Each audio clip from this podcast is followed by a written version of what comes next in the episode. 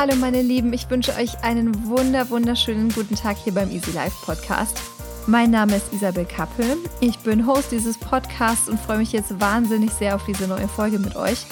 Und ja, in dieser Folge gibt es mal wieder eine, ein wunderbares Thema. Es wird darum gehen, wie kommt eigentlich Sinnhaftigkeit in unser Leben? Und was haben Werte damit zu tun? All das und noch viel mehr gibt es gleich in dieser Folge. Doch ähm, bevor wir da reinstarten, gibt es heute noch eine kleine, kleine Info. Und zwar, ich habe dieses Jahr gemerkt, dass wirklich viele, viele Menschen um mich herum, mir inklusive, bereits erschöpft in dieses Jahr 2021 gestartet sind. Und ich glaube, uns allen ging es so, dass durch die Sommerzeit und die Zeit, in der wir wieder raus konnten und wieder viele Dinge machen konnten, die wir jetzt eineinhalb Jahre nicht machen durften, so ein gewisser Lebenssinn zurückgekommen ist und Lebensfreude und wir viele, viele Dinge trotz des schlechten Wetters machen konnten. Jetzt, wo die, die Herbstzeit angerückt ist und es unwiderruflich Richtung Weihnachten schreitet und auch Richtung der besinnlichen Zeit, da steckt wieder der Sinn, wo es wieder dieser sinnhaften Zeit entgegengeht. Da merke ich einfach, dass wir durchaus innehalten dürfen und achtsam hinspüren, was dieses Jahr passiert ist, was die letzten eineinhalb, zwei Jahre passiert ist. Und ihr wisst, dass Achtsamkeit in meinem Leben eine große Rolle spielt. Und ich habe dieses Jahr entschieden, dass ich gerne meine Adventszeit ein bisschen besinnlicher und achtsamer gestalten möchte als die letztjährige. Und ich bin auf den achtsamen Adventskalender von der Vegan Box gestoßen. Also erstmal äh, äh, aus ästhetischen Gründen ein wunderschönes Päckchen aus recyceltem Papier, das kommt mit 24 achtsamen Impulsen für die Weihnachtszeit. Und ich wollte das gerne verschenken und habe das bestellt und habe natürlich dann, um zu gucken, ob das in die richtige Richtung geht, der, die ersten drei, vier Karten geöffnet mit den ersten Impulsen und muss feststellen, dass das so ein liebevoll gestaltetes Geschenk ist mit so viel unfassbar wertvollen Inhalten, dass ich euch jetzt diesen Kalender gerne ans Herz legen möchte. Ich habe dort angefragt und wir bekommen nicht nur einen kleinen Rabattcode für meine Community, sondern wir, für euch habe ich einen, den ich verlosen werde. Und wie könnt ihr den bekommen? Ihr könnt entweder unter dem Posting zu dieser Folge auf Instagram kommentieren oder ihr schreibt mir auf Instagram eine private Nachricht und dann werde ich in zwei Wochen Gewinner auslosen und werde euch den zuschicken. Und ich packe euch aber die ganzen Infos noch alles in die Infobox und dann würde ich sagen, starten wir los mit dieser Folge. Ich liebe die Arbeit mit Werten, sowohl im Coaching als auch in der Beratung. Und mich hat ein Zitat wirklich vor Jahren sehr, sehr, sehr berührt und ähm, ja, fast betroffen. Möchte ich euch diese, dieser Folge direkt gleich am Anfang mitgeben. Es ist von David Starr Jordan, einem Zoologen und ähm, Botaniker. Und der Mann hat gesagt, es gibt in dieser Welt keine wirklich herausragende Leistung, die von der richtigen Lebensweise zu trennen wäre. Also die Lebensweise, unsere Sinnhaftigkeit, das, was wir lieben, das, was wir, äh, wie wir da hingekommen sind, unsere Werte, die Leitplanken unsere, unseres Tuns, die haben immer etwas damit zu tun, wie wir zum Erfolg kommen. Immer. Und nachdem ich das irgendwann mal verinnerlicht hatte, konnte bei mir ganz, ganz viel Positives in meinem Leben geschehen. Davon möchte ich euch heute berichten und ich gebe euch vor allem dann auch noch drei Übungen an die Hand, eine Übung, wie finde ich überhaupt meine Werte? Wie finde ich meine Sinnhaftigkeit? Was ist mein höheres Warum? Was ist quasi die, die Liebe für mein Ziel? Dann die zweite Übung betrifft die Arbeit mit den Werten selbst. Wie löse ich Wertekonflikte auf, wenn ich denn weiß, was meine Werte sind? Und wie mache ich sie praktikabel im Alltag? Das dritte ist eine Übung für den Selbstwert. Wie steigere ich meinen Selbstwert? Wie kann ich mich selbst mehr annehmen? So, meine Lieben, ich habe euch gerade dieses wertvolle Zitat von David Starr Jordan vorgelesen, einem Botaniker und Zoologen aus dem vorletzten Jahrhundert. Ähm, ja, warum kümmern wir uns heute um das Thema Werte? Was sind eigentlich Werte? Das Wort Wert, wie ihr wisst, ich stöber immer gerne in alten sprachgeschichtlichen Texten.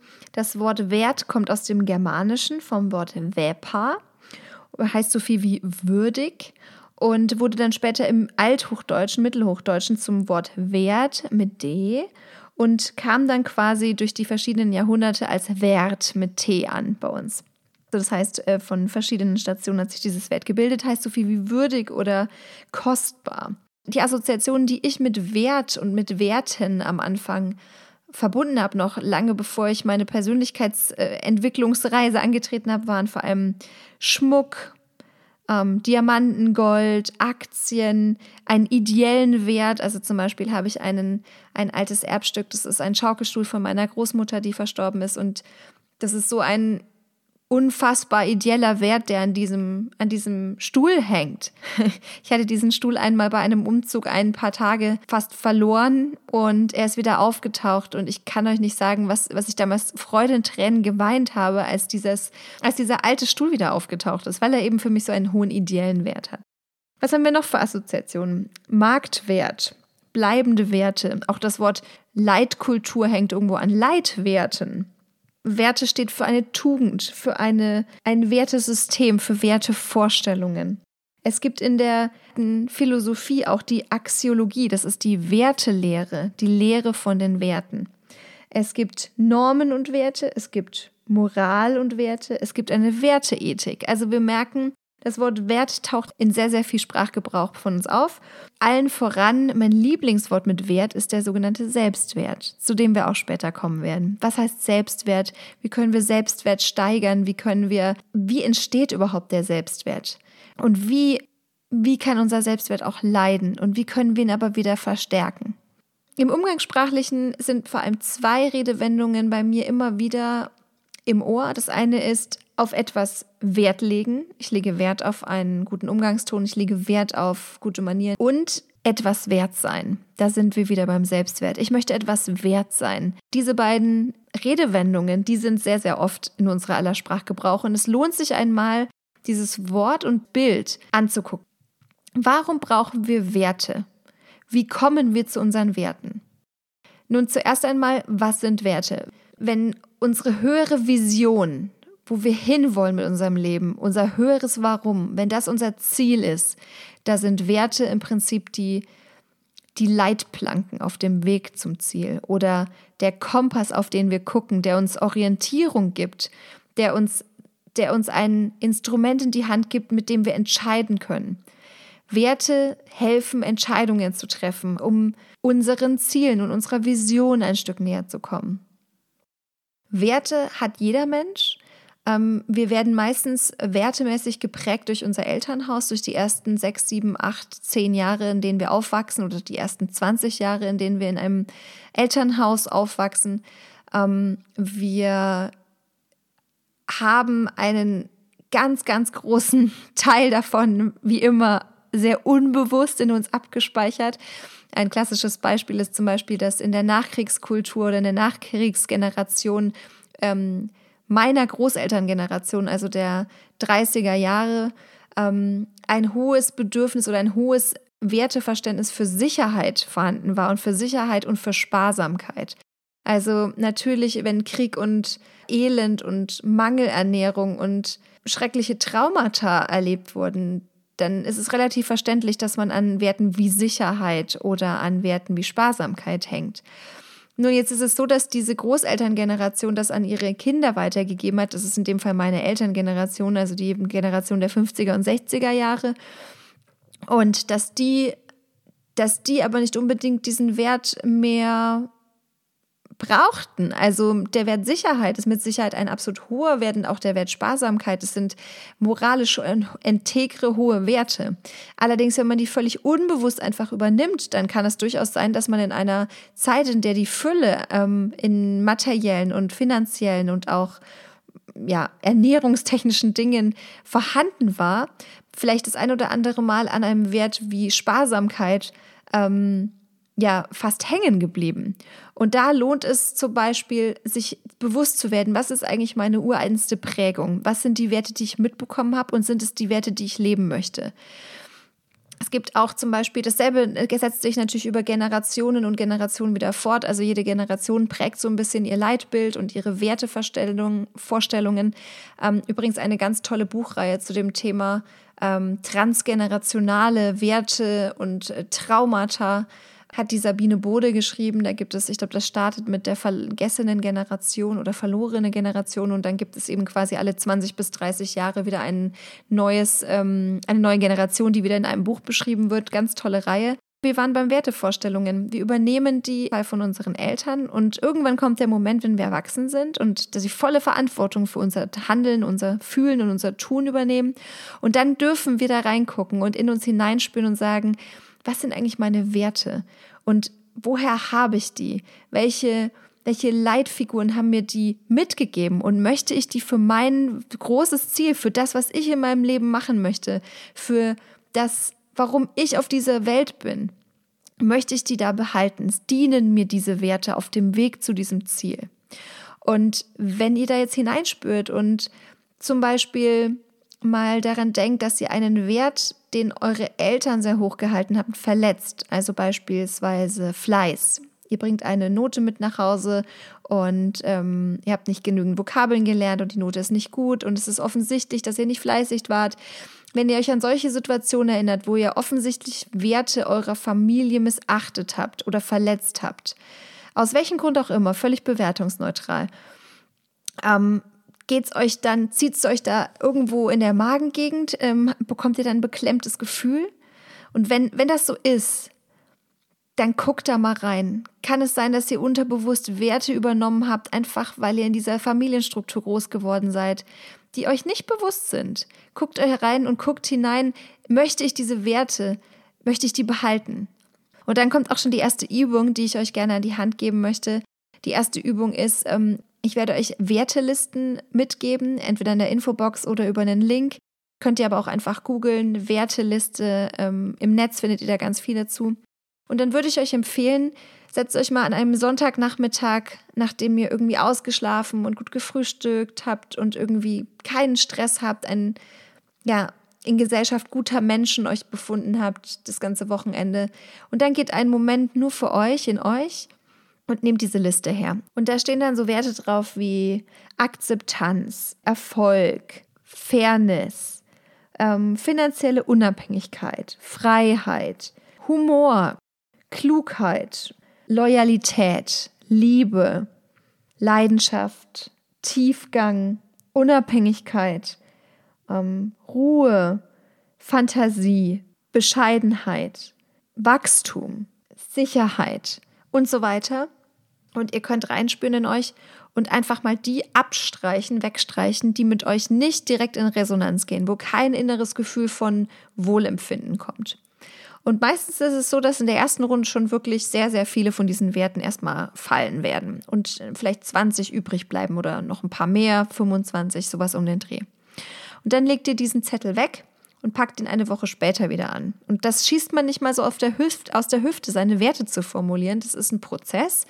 Immer wieder, wenn ihr euch diesen Zettel zu Rate nehmt, dann könnt ihr wieder ein paar Werte wegstreichen. Und vielleicht haben sich auch ein paar von den weggestrichenen auf einmal wieder, vielleicht fühlen die sich jetzt an diesem Morgen oder an diesem Tag anders an und fühlen sich besser an. Dann dürft ihr die gerne wieder umkreisen.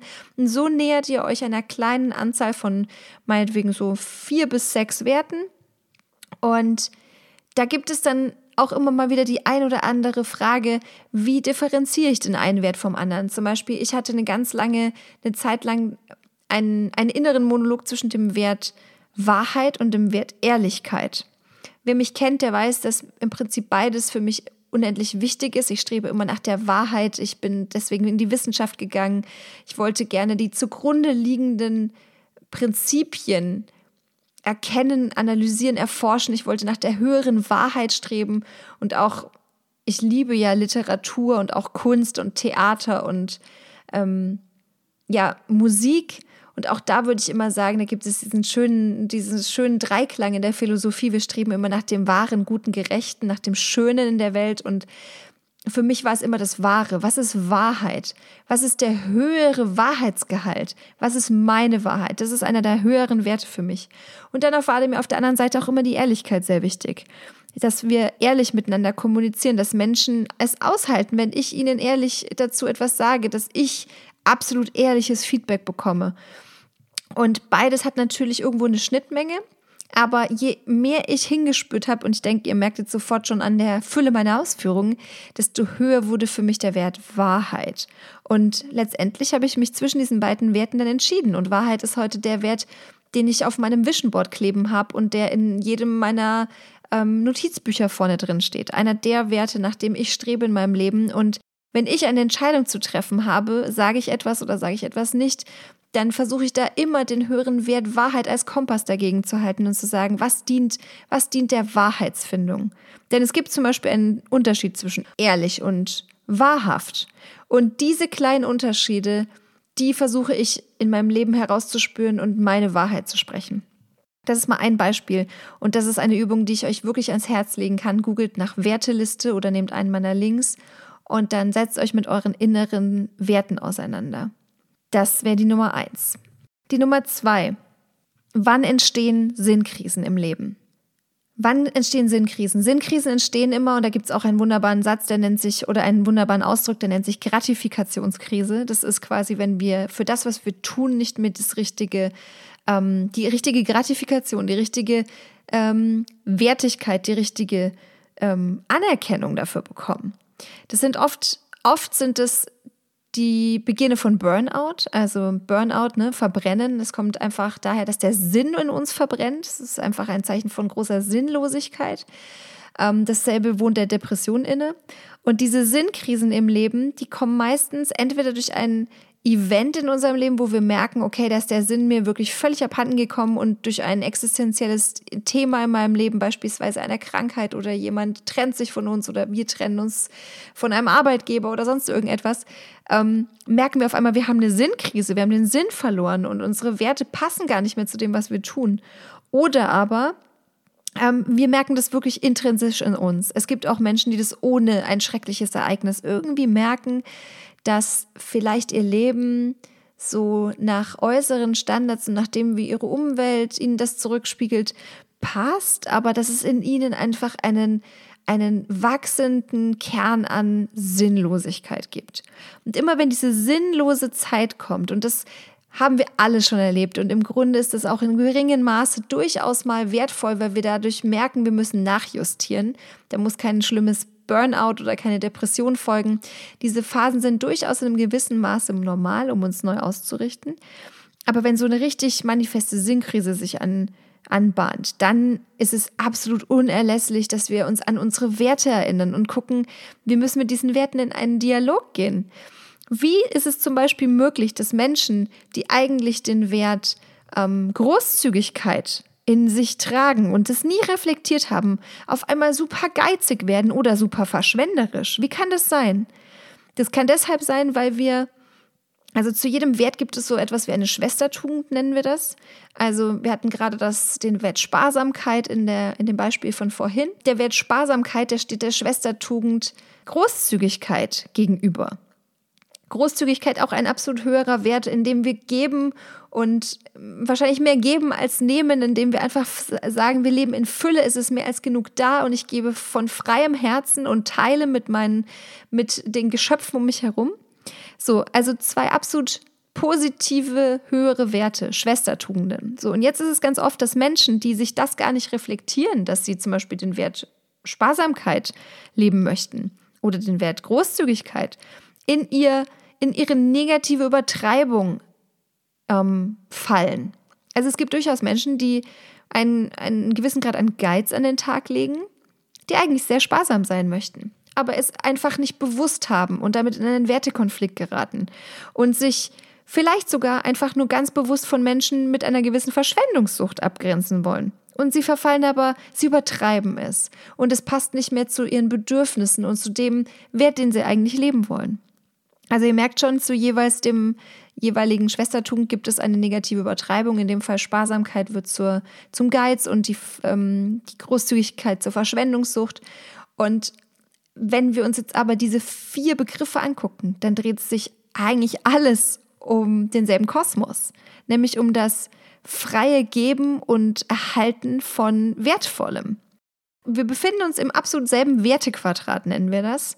Und diese Wertequadrate, auch dafür werde ich euch ein paar Beispiele verlinken, ähm, die geben uns ein gutes Instrument in die Hand, um mit unseren Werten zu spielen und zu arbeiten und gegenzuchecken, bin ich noch auf Kurs? Ist vielleicht gar nicht Sparsamkeit mein Wert, sondern Großzügigkeit. Befinde ich mich da wie, wie könnte ich das vorstellen, wie auf einem, ähm, ja, wie auf einer wenn ihr, ich habe gerade so ein DJ-Pult vor mir, ein DJ-Pult, wo man so Regler hoch und runter drehen kann, hoch und runter schieben kann. Und wenn oben die Sparsamkeit ist und unten die Großzügigkeit, dann wird sich das auf diesem Kontinuum auch im Leben vielleicht immer mal wieder verändern und nicht einfach das ins Unbewusste rutschen lassen. Dann können wir diesen Regler immer mal wieder justieren und nach unserem inneren Bedürfnis ausrichten. Also ihr merkt, mit diesen Quadraten kommt man den inneren Wertekonflikten etwas näher. Und um euch noch ein paar praktische Beispiele zu nennen, was Wertekonflikte sind. Ich hatte zum Beispiel mal einen Klienten, der hatte den Wert, den er nicht reflektiert hatte, und das war der Wert äh, beruflicher Erfolg. Er war sehr erfolgreich bis dato in seiner Karriere, hat sich sehr stark über Leistung definiert. Er wollte wirklich hoch hinaus und hatte in jungen Jahren schon sehr viel Verantwortung, tolle Projekte umgesetzt und so weiter. Und er hatte aber auch noch einen anderen Wert und der war Gesundheit. Ein Marathonläufer, jemand, der sehr stark auf seine Ernährung achtet, der gesund sein wollte und natürlich auch im Sport irgendwo die Leistung gesucht hat und den Erfolg mit Sicherheit, aber der durchaus reflektieren konnte, dass er nicht immer nur Top-Leistung bringen kann, sondern auch regenerieren muss. Zumindest im Sportlichen hatte er das. Und was war passiert?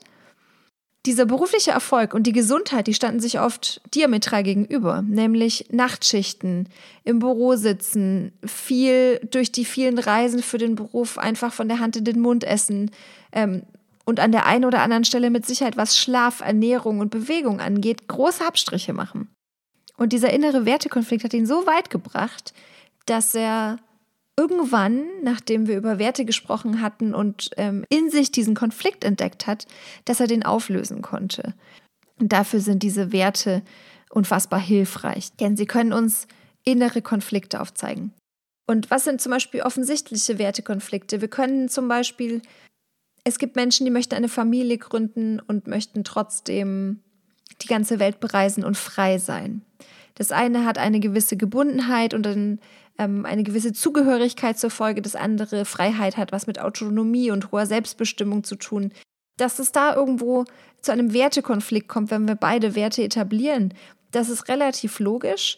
Ähm, man muss auch nicht den einen Wert aufgeben, um dem anderen gerecht zu werden. Auch das ist eine Frage von, wie interpretiere ich dann meine Autonomie? In welchen Bereichen kann ich mir meine Autonomie behalten, auch wenn ich eine Familie möchte? Welche, was bedeutet für mich Familie? Ist Familie auch vielleicht ähm, das angenommene Kind meines neuen Partners, meine Patenkinder und ähm, ähm die die Hunde und Katzen meiner Nachbarn? Oder ist für mich Familie tatsächlich ähm, eigene Nachkommen, eigene Kinder und so weiter. Also das heißt, auch da lässt es sich noch mal reinspüren. Was bedeutet für mich das? Was ist, was betrifft der Wert im eigentlichen Sinne? Und wo kann ich, kann ich zum Beispiel nachjustieren? Auch ein Beispiel, ich hatte eine Kollegin, mit der ich eine sehr, sehr schöne Unterhaltung hatte und die meinte, kann es sein, dass ich zum Beispiel im beruflichen und im privaten gegensätzliche Werte habe, die aber überhaupt keinen Konflikt haben? Und dann haben wir uns darüber unterhalten und sie hat dann gesagt, ja, also zum Beispiel im Privaten ist mir Sportlichkeit extrem wichtig. Ich liebe meinen Sport und das ist einfach das absolut Größte für mich und da, diesem Wert ordne ich im Prinzip mein ganzes Privatleben unter.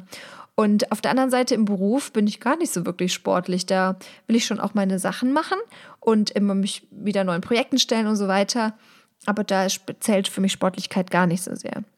Und dann hatten wir uns länger unterhalten und irgendwo hat sie dann in sich gefunden, dass eigentlich gar nicht der Wert Sportlichkeit so ganz differenziert in ihrem Leben der wichtige ist, sondern eigentlich der Wert Bewegung oder Dynamik, Wachstum.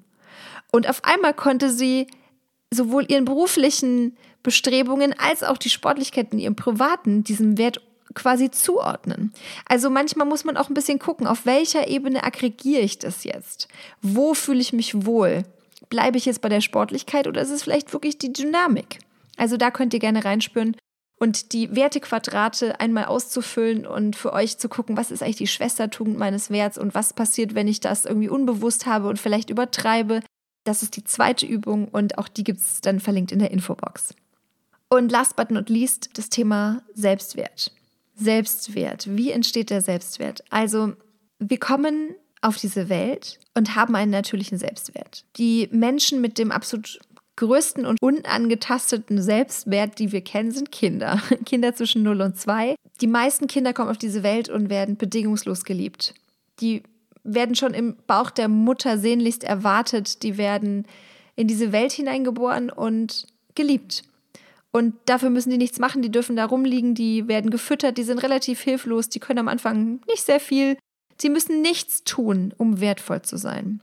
Und dann im Laufe des Lebens und im Laufe unserer Kindheit und Jugend erfahren wir, wir müssen bestimmte Dinge tun, damit wir Anerkennung noch bekommen, damit wir Lob bekommen, damit wir Teil der Gemeinschaft sind, damit wir unsere Rolle finden.